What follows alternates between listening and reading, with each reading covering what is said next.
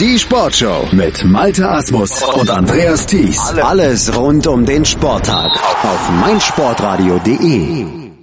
Die Schwimm-EM in Glasgow ist Geschichte und wir sind euch hier auf meinsportradio.de natürlich noch die Analyse des vorletzten und des letzten Wettkampftages schuldig und wir fassen den Mittwoch und den Donnerstag bei der Schwimm-EM in Glasgow jetzt auch zusammen wieder mit unserem Experten, mit dem ehemaligen Kurzbahn-Europameister Yannick Lebherz. Hallo Yannick. Schönen guten Tag zusammen. Ja, und wir schlagen im Grunde den Bogen zwischen zwei deutschen Medaillen, denn gestern ging es los mit der Bronzemedaille von Florian Wellbrock über 800 Meter Freistil und heute wurde das Ganze dann auch noch einmal mit der Bronzemedaille der deutschen Lagenstaffel beendet. Starten wir gleich mit dem ersten Rennen des gestrigen Tages, mit dem ersten Finale und das waren eben diese 800 Meter Freistil, die am Ende von Mikhailo Romanchuk aus der Ukraine gewonnen wurden vor Gregorio Paltrinieri aus Italien und dritter wurde dann eben Florian Wellbrock der diese Bronzemedaille geholt hat und ein wirklich tolles Rennen von der Außenbahn geschwommen ist. Genau, das ist dann schon auf den langen Strecken immer ein bisschen ungünstig, wo man sich auch hin und wieder mal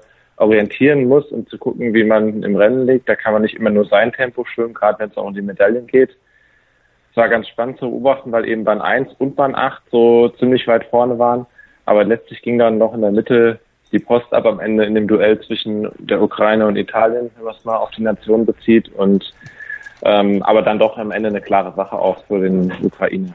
Was eben äh, bei der Außenbahn vielleicht, das kannst du mir sicher sagen, ein Vorteil ist oder eben vielleicht auch ein Nachteil, dass er letztlich das Rennen von der Seite aus sehen konnte, dass er im Grunde immer in die Richtung geatmet hat, wo die Konkurrenten waren. Ja, also wie gesagt, ich, ich glaube, in dem Fall wäre es wirklich besser gewesen, er wäre ein bisschen mehr in der Mitte gewesen da es bei jetzt Sprintentscheidungen überhaupt keine Rolle spielt, eigentlich auf welchen Bahn man dann in den Finals schwimmt und je länger die Strecke wird, ähm, ist es dann schon wichtiger, dass man auch seine Konkurrenten so ein bisschen im Blick hat.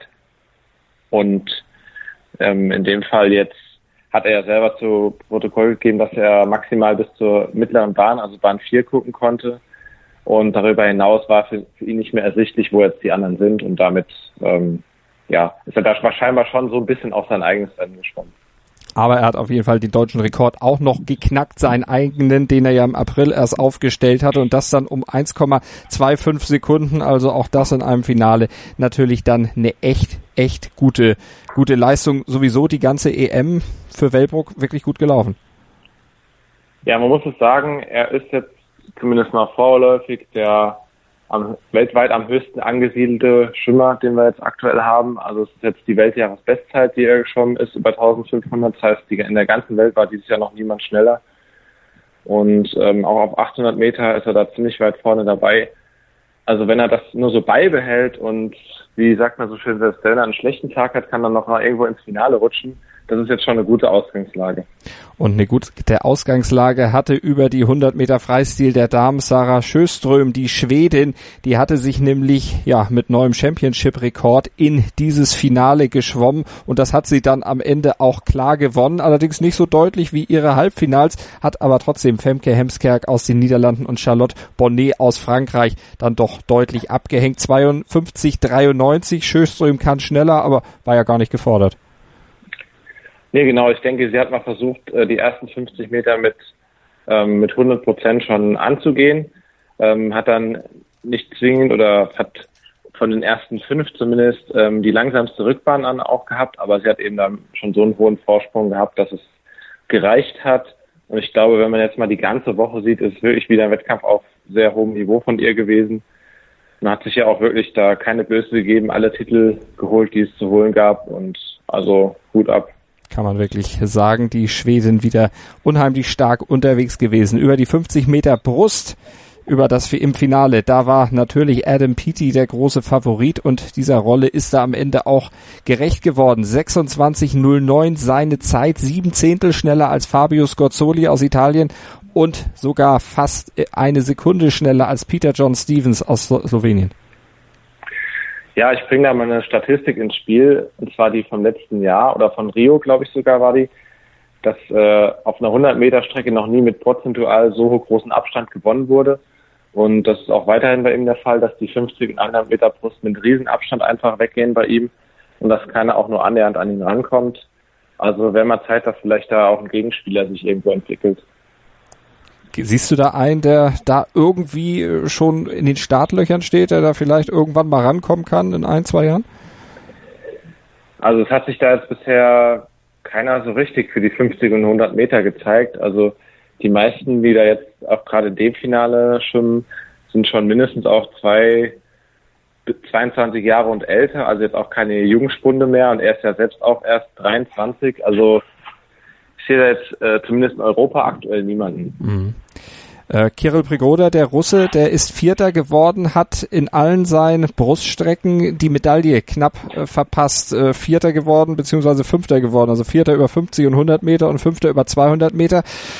Was fehlte dem heute? Ist der, äh, ja, schwimmt er zu weit hinterher? Ja, das ist so, so, so ein bisschen so ein Fall wie bei Christian Diener, der jetzt auch in den Einzelrennen ohne Medaille geblieben ist. Bei allen Strecken aber wirklich gute Leistung auch abgeliefert hat. Irgendwann stellt sich jeder Disziplin Schwimmer auch die Frage, ähm, gehe ich mal mehr Richtung Sprint, also 50, 100 oder den leicht mehr ausdauerorientierten Teil, also 100 und 200 Meter. Vielleicht trifft er dann auch mal noch eine Entscheidung und das wirkt sich dann vielleicht positiv auf seine Zielleistung aus. Mhm. Also werden wir auch mal gucken, was da noch passiert. 200 Meter Rücken der Männer, natürlich eine Sache für die Russen. Evgeny Rylov, der hat wieder zugeschlagen, hat Radoslav Kawecki aus Polen deutlich geschlagen, fast drei Sekunden schneller gewesen als der Pole und Platz drei ging an Matteo Restivo aus Italien. Also die äh, Rückenstrecken hatten wir ja schon mehrfach gesagt, das ist einfach russische Domäne. Absolut und gerade das Rennen gestern hat wieder gezeigt, dass dass Bülow eigentlich äh, ja der beste europäische Rückenschwimmer auf dieser Strecke ja mittlerweile aller Zeiten ist, weil er eben den alten Europarekord gehalten hat, jetzt auch den, den nächsten schon wieder, ähm, nochmal eine, eine Viertelsekunde verbessert hat. Wirklich auch so, dass von Anfang an klar war, dass er das Rennen gewinnt, sehr äh, konstante Splitzeiten auch geschwommen. Und ja, ein ähm, bisschen schade für einen Christian Diener, der sein Rennen bis 100 Meter eigentlich genau nach Plan gestalten konnte. Also wirklich so genau auf die Zeiten, die im Training immer wieder antizipiert wurden. Auf den dritten 50 ein bisschen langsamer, auf den vierten 50 dann sogar noch ein bisschen langsamer als äh, avisiert. Aber ich denke so, dass zumindest mal der erste 100er gepasst hat, ist schon mal auf dem Weg nach Tokio eine gute Ausgangslage. Wie trainiert man sowas jetzt, äh, dass man hinten raus die Härte kriegt? Äh, Gibt es da spezielle äh, Ansätze, die dir jetzt sofort einfallen würden, was er da machen kann? Oder ist das individuell dann auch wieder ganz verschieden? Das ist auf jeden Fall ganz verschieden. Also jeder hat da seine Schwerpunkte. Bei ihm könnte man jetzt sagen, dass man versucht, die, die Zuglänge noch ein bisschen ähm, zu verbessern. Also dass er pro Zug ein bisschen weiterkommt und weniger Aufwand betreiben muss auf der dritten Bahn, dass er eben noch auch Kräfte für den Endspurt hat. Das wäre jetzt vielleicht so eine kleine Baustelle noch bei ihm. Mhm. Weil Ta Startwende tauchen ist, äh, da ist er einer der besten in Europa. Also da, da kann er sich absolut sehen lassen. Und dann sehen lassen konnte sich auch Katinka Hosschuh, die Ungarin, über 200 Meter Lagen. Da hat sie sich im Finale durchgesetzt, hat dann doch die ersehnte Goldmedaille noch gewonnen bei dieser Europameisterschaft in Glasgow, hat mit 800 Vorsprung am Ende gewonnen vor Ilaria Cusinato aus Italien und Maria Ugolkova aus der Schweiz. Katinka Hosschuh hat es dann doch noch geschafft. Ja, also irgendwo hat man es ihr dann doch gewünscht. Also wir haben über ihr kompliziertes Jahr mehrfach jetzt schon gesprochen. Ja. Und ist auch schön, dass man sich dann auch mal so noch belohnen kann. Und äh, die Italienerin, die mit 18 da jetzt ankam, die große Katinka zu besiegen, ich denke, ähm, hat so einen großen Sprung gemacht. Die wird äh, in Zukunft da auch noch eine große Rolle spielen und ist vielleicht irgendwo dann auch gerechtfertigt, dass Horschuh jetzt nochmal knapp die Nase vorn hatte. Also sie war sehr erleichtert auf jeden Fall, als sie dann am Ende aus dem Becken kam und dann auch die Goldmedaille umgehängt bekam. Den Abschluss des Mittwochs bildete dann die 4x100 Meter Freistil-Mix-Staffel und da war auch die deutsche Mannschaft mit am Start in der Besetzung Wirling, Fildebrand, Voß und Brun und die haben beim Sieg der Französin, äh, Franzosen vor den Niederlanden und Russland am Ende auch nochmal einen deutschen Rekord rausgeschwommen. Auf jeden Fall haben sie das, wobei ich glaube, dass da das das Ende noch lange nicht erreicht ist. Also es geht wirklich noch deutlich besser, weil in der Staffel jetzt, ähm, ich sag mal, gut, Annika Brun, Ähm, war schon wirklich schnell, aber bei den anderen drei Startern ist auf jeden Fall noch Luft nach oben. Das ist, glaube ich, auch das erste Mal, dass diese Staffel von Deutschland international geschwommen wurde, weil sonst ähm, hat man da aufgrund der fehlenden Konkurrenzfähigkeit im Weltmaßstab verzichtet. Ähm, wie gesagt, Annika Brun ist schon eine Leistung, ich glaube sogar ihre, ihre beste Staffelzeit in dieser ganzen Woche, schnelle Eingangszeit und trotzdem gut gehalten. Ähm, bei den anderen war dann noch ein bisschen Luft nach oben. Also mal gucken, was da in den nächsten Jahren dann noch kommt. Aber die Französin da eine absolute Klasse für sich. Ja, auf jeden Fall. Gerade auch weil die zweite, also dass wir von Charlotte Bonnet äh, gute Staffelleistungen und Einzelleistungen sehen, war zu erwarten. Aber auch ähm, die zweite Starterin ist wirklich schnell gewesen, noch ein kleines bisschen schneller als Annika. Und starke Männer haben sie ohnehin. Also da hat die Kombination dann am besten gepasst. So weit der Mittwoch, den haben wir jetzt zusammengefasst hier, die Mittwoch der Schwimm-EM in Glasgow 2018 und natürlich blicken wir jetzt noch auf den Schlusstag hier in der Sportshow auf meinsportradio.de zusammen mit unserem Schwimmexperten mit Yannick Lebherz. Hören, was andere denken. meinsportradio.de. Like it auf Facebook slash meinsportradio. Sei dein eigener Programmchef. Mit unserer neuen meinsportradio.de App wählst du jetzt zwischen allen Livestreams und Podcasts. Einfach, immer, überall. Hol dir unsere neue App für iOS und Android und bewerte sie jetzt bei Google Play und im App Store von iTunes. Janik, wenn wir mit dem Donnerstag starten, fangen wir an mit den Damen und den 50 Meter Schmetterling, dem Finale und der nächsten Stunde für Sarah Schöström. Die hat ihre vierte Goldmedaille bei diesen Wettkämpfen dort feiern können. 25-16 ihre Zeit vor Emily Beckmann und Kimberly Bois aus Belgien. Genau, und wir haben es eben angesprochen. Sie hat sich schadlos gehalten, alle vier Einzelstrecken gewonnen, die sie auch geschwommen ist. Zeitenmäßig war das, denke ich, im Rahmen. Sie ist wahrscheinlich schon zehnmal schneller gewesen, mhm. aber irgendwo am Ende so einer Woche kann man dann auch mal ein bisschen Kräfte lassen. Und überraschend fand ich den äh, Silberrang der zweitplatzierten Dänen und natürlich super schade, dass Alina Schmidtke mhm. 500 an Silber und 300 an Bronze vorbeischwimmt. Also echt ärgerlich dann. Also sie wird im November 26. Ähm, ist jetzt äh, denke ich mal, wichtiger, dass sie die 100 Meter Leistung noch ein bisschen stabilisiert und da ihre gute Grundgeschwindigkeit äh, ein bisschen besser noch ins Ziel bringt, weil letztlich geht es dann nächstes Jahr vor allem, aber natürlich überwiegend auch für Tokio darum, ähm, die Lagenstaffel der Damen auf einen guten Weg zu bringen und dort über die 100 Meter Schmetterling sich einen Einzelstart zu holen. Die 50 Meter Freistil der Herren, die wurden auch geschwommen und am Ende gewonnen von Ben Proud, dem Briten 21-34. Heimsieg also für ihn vor dem Griechen Christian Golomeev. Und dritter wurde Andrea Vergani aus Italien 21-68. Seine Zeit, die des Griechen 21-44. Äh, nur den Weltrekord, den hatte Ben Proud eigentlich so ein bisschen anvisiert, aber das hat er nicht nochmal äh, nicht noch geschafft. Den hat er ja erst im Halbfinale verbessert gehabt. Genau, das war der Championship Record von ihm in 21.11, was überraschend schnell war und ähm, glaube schneller als letztes Jahr der Weltmeister Caleb Dressel.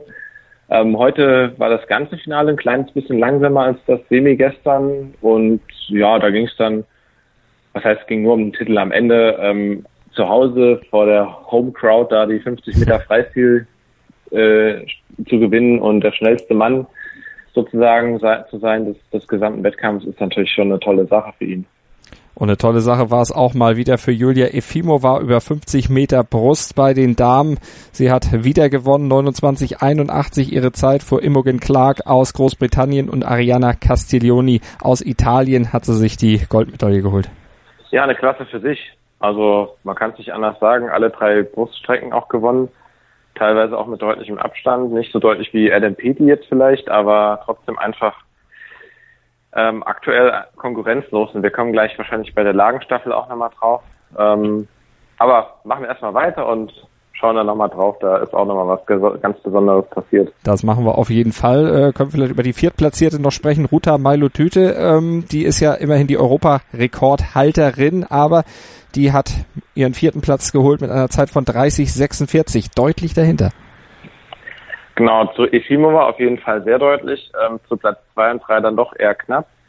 Aber grundsätzlich hat, so ihre, hat sie so ihre Stärke, die sie seit 2011 oder spätestens 2012 den Spielen von London auszeichnet, ein bisschen verloren über die Jahre. Also am Start ist sie immer noch sehr, sehr gut, ähm, aber schon dieses, äh, diese, die Grundgeschwindigkeit ist nicht mehr ganz so vorhanden, wie sie es mal hatte. Vielleicht kommt sie auch wieder hin. Ist ja immer noch gerade 21, also ja. Ja, damals. Da geht's manchmal, da hat man manchmal auch einfach ein Plateau und dann hm. ähm, ja, kann man auch wieder zurückkommen. In London 2012 ging ihr Stern auf als ganz junge Dame da schon abgeräumt. Kann man da, oder es gibt ja Beispiele aus dem Schwimmsport, aus anderen Sportarten, dass man dann nach so einem frühen großen Erfolg dann auch irgendwann mal in so ein Loch fällt. Das Loch hat sie, glaube ich, schon überwunden. Das, das schlimme Loch hat sie auch in, in Interviews, soweit ich weiß, bekundet, dass da, dass das schon einfach super viel war jetzt die letzten fünf, mhm. sechs Jahre und dass man das auch alles erstmal verarbeiten muss.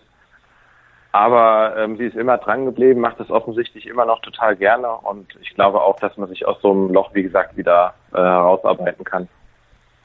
Und wir gucken auf die 100 Meter Schmetterling der Herren. Piero Codia aus Italien, 50-64 seine Zeit, die am Ende für Gold reichte und auch einen neuen Championship-Rekord bedeutete. Medi Metella aus Frankreich 51-24 und James Guy aus Großbritannien 51-42, so der Einlauf auf Silber und Bronze.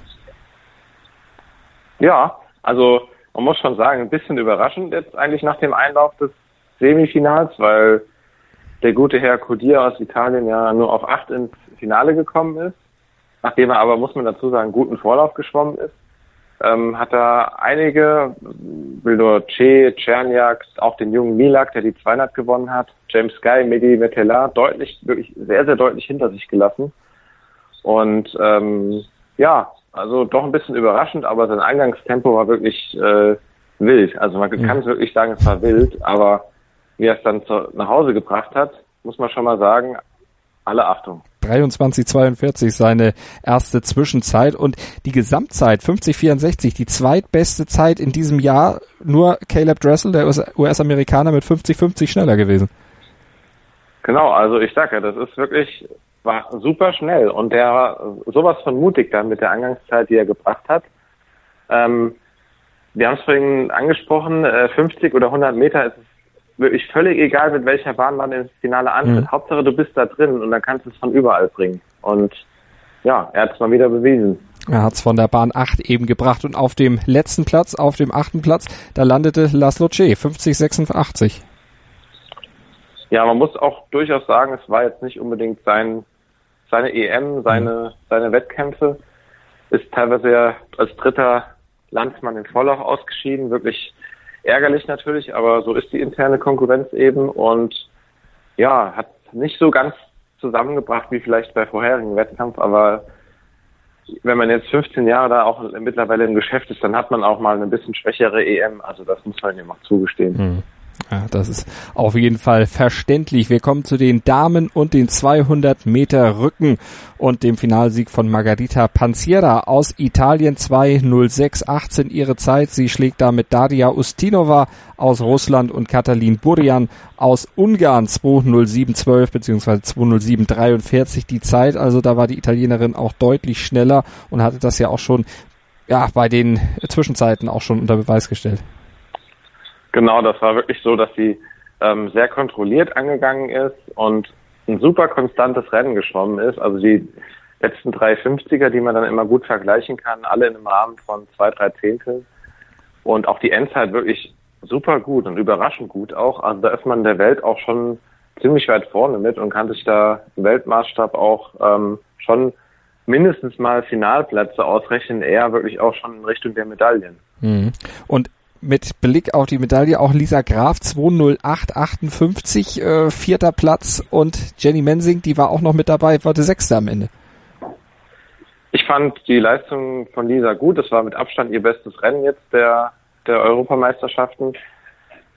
Beim Fernsehinterview war es schön gesagt, ja, den vierten Platz von vor vier Jahren von Berlin wiederholt. Ähm, mit einem Schmunzeln dann. Aber selbst ihre sie hat ja gesagt, selbst die Einstellung ihres Rekordes, des deutschen Rekordes, hätte auch nur zu Platz 4 gereicht mhm. und ähm, somit, denke ich, das Optimum rausgeholt. Und bei den Herren über 400 Meter Lagen, da gab es auch deutsche Beteiligung. Die hatten dann allerdings mit den Medaillen auch da nichts zu tun. David Verasto aus Ungarn hat Gold gewonnen. Max Litchfield aus Großbritannien holt die Silbermedaille und Joan Luis Pons Ramon aus Spanien, der holt die Bronzemedaille. Erstmal zu den dreien. Der Einlauf, den du erwartet hattest? Ja, wir haben uns vorher drüber unterhalten hier intern im Haus und haben eigentlich eins und zwei festgelegt und haben gesagt, dass das Rennen um drei ziemlich offen ist. So ist es dann auch gekommen. Also vorne Kampf um Platz eins, den Verasto dann für sich entschieden hat und wirklich nochmal einen schönen Titel feiern konnte. Weil ich denke, so lange wird er auch nicht mehr machen mit jetzt bald 30 Jahren. Mhm. Ähm, hat er den jüngeren ähm, Max Litchfield nochmal hinter sich gelassen. Der Spanier hat sich auf Bahn 7 gerade irgendwie noch so ins Ziel gerettet, also eine relativ schwache Freistilleistung war das dann und hat eben ähm, dann Johannes Hinze und den Chamberiev, die sich dann um den vierten geballt haben, gerade noch ähm, weghalten können, also ein paar Meter länger und die beiden wären Dritter und Vierter und nicht Vierter und Fünfter. Mhm. Hinze dann am Ende wirklich Vierter und Jakob Heidmann, der kommt als Sechster ins Ziel. Aber insgesamt kann man mit dem Ergebnis aus Deutschland sich, glaube ich, trotzdem zufrieden sein.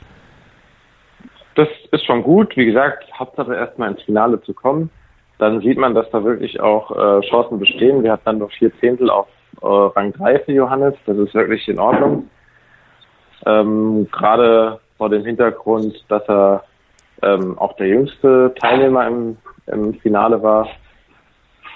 Nein, ich korrigiere mich, der zweitjüngste Teilnehmer. Aber das war schon eine gute Leistung, wobei, ähm, glaube ich, nicht mal ganz Bestzeit war. Ähm, die ist noch ein paar Titel schneller dann, aber das war schon voll in Ordnung. Und was zu David Verashto noch zu sagen ist, das war sein dritter Titel über die 400 Meter Lagen in Folge und äh, der, die fünfte Medaille in Folge seit 2010, also schon eine richtige Bank über diese Distanz. Die 400 Meter Freestyle der Damen wurden dann natürlich auch noch ausgeschwommen. Sarah Köhler war auch mit dabei, aber die Medaillen gingen an Simona Quadarella, Ayeda Keseli aus Ungarn und Holly Hibbert aus Großbritannien. Ja, also Quadarella und Keseli, glaube ich, einen der besten Wettkämpfe ihres Lebens jeweils. Ähm, und 403 ist ein wirklich äh, tolles Zeiten für den europäischen Maßstab jetzt schon mal. Ähm, könnte durchaus auch mal für ein WM-Finale etc. reichen und beide auch noch jung. Casey gerade 16 Jahre alt, europäischer Junior-Rekord dann auch geschwommen. Ihren eigenen nochmal um zwei Sekunden verbessert, also muss man sich auch mal vergegenwärtigen. Und ja, Sarah Köhler hat versucht, bis 200 Meter lag sie eigentlich gut im Rennen, aber als dann alle vorne das Tempo angezogen haben, war bei ihr dann ziemlich schnell der Ofen aus mhm. und sie konnte dann auch keinen Endspurt mehr zünden. Also für sie wirklich so ein Wechselbad, erst mittlere bis okaye 800 Meter, dann tolle 1500, jetzt wieder so mittlere 400 Meter Kraul müsste der, der Folge nach eigentlich jetzt ein guter Freiwasserstart dann kommen, den sie ja noch machen wird am Wochenende. Da drücken wir ihr natürlich auch noch mal ordentlich die Daumen, dass da dann auch noch eine gute Platzierung zumindest bei rauskommt. Und den Abschluss dieser, ja, nee, beziehungsweise den Abschluss machten dann die Staffeln. Erstmal die viermal 100 Meter Lagen der Männer in der Besetzung Dina, Schwingenschlögel, Kusch und Wirling. Und da gab's am Ende dann die Bronzemedaille für Deutschland hinter Russland und den Europameistern aus Großbritannien. Genau, also vorne allein durch die durch, den Abstand, den Adam Peaty immer generieren kann zum Rest des Feldes, äh, eine ziemlich klare Sache mit den Dritten, die wirklich bis auf den Rückenschwimmer auch äh, Weltklasse verkörpern auf den Einzelstrecken.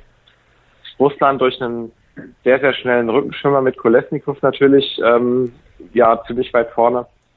Und da muss ich sagen, es war insgesamt eine sehr geschlossene Leistung. Also wenn dann jetzt vielleicht mit Damian Wirling ähm, nochmal ähm, ja, so den besten Abschnitt über Freistil. Ansonsten sehr ausgeglichene Mannschaft und das reicht dann auch eben auch manchmal. Und was man eben noch sagen muss, Italien mit einem Quartett, was wahrscheinlich auch im Gold hätte mitschwimmen können, heute Morgen als Neunter im Vorlauf ausgeschieden, mit einer komplett anderen Besetzung, also vier andere Schwimmer als jetzt heute Abend geschwommen wären. Mhm. Das werden sie sich zu Herzen nehmen, das werden sie beim nächsten Mal nicht mehr so machen, weil da werden einfach die Medaillen verschenkt, wie die Briten über äh, 4x100 Kraul.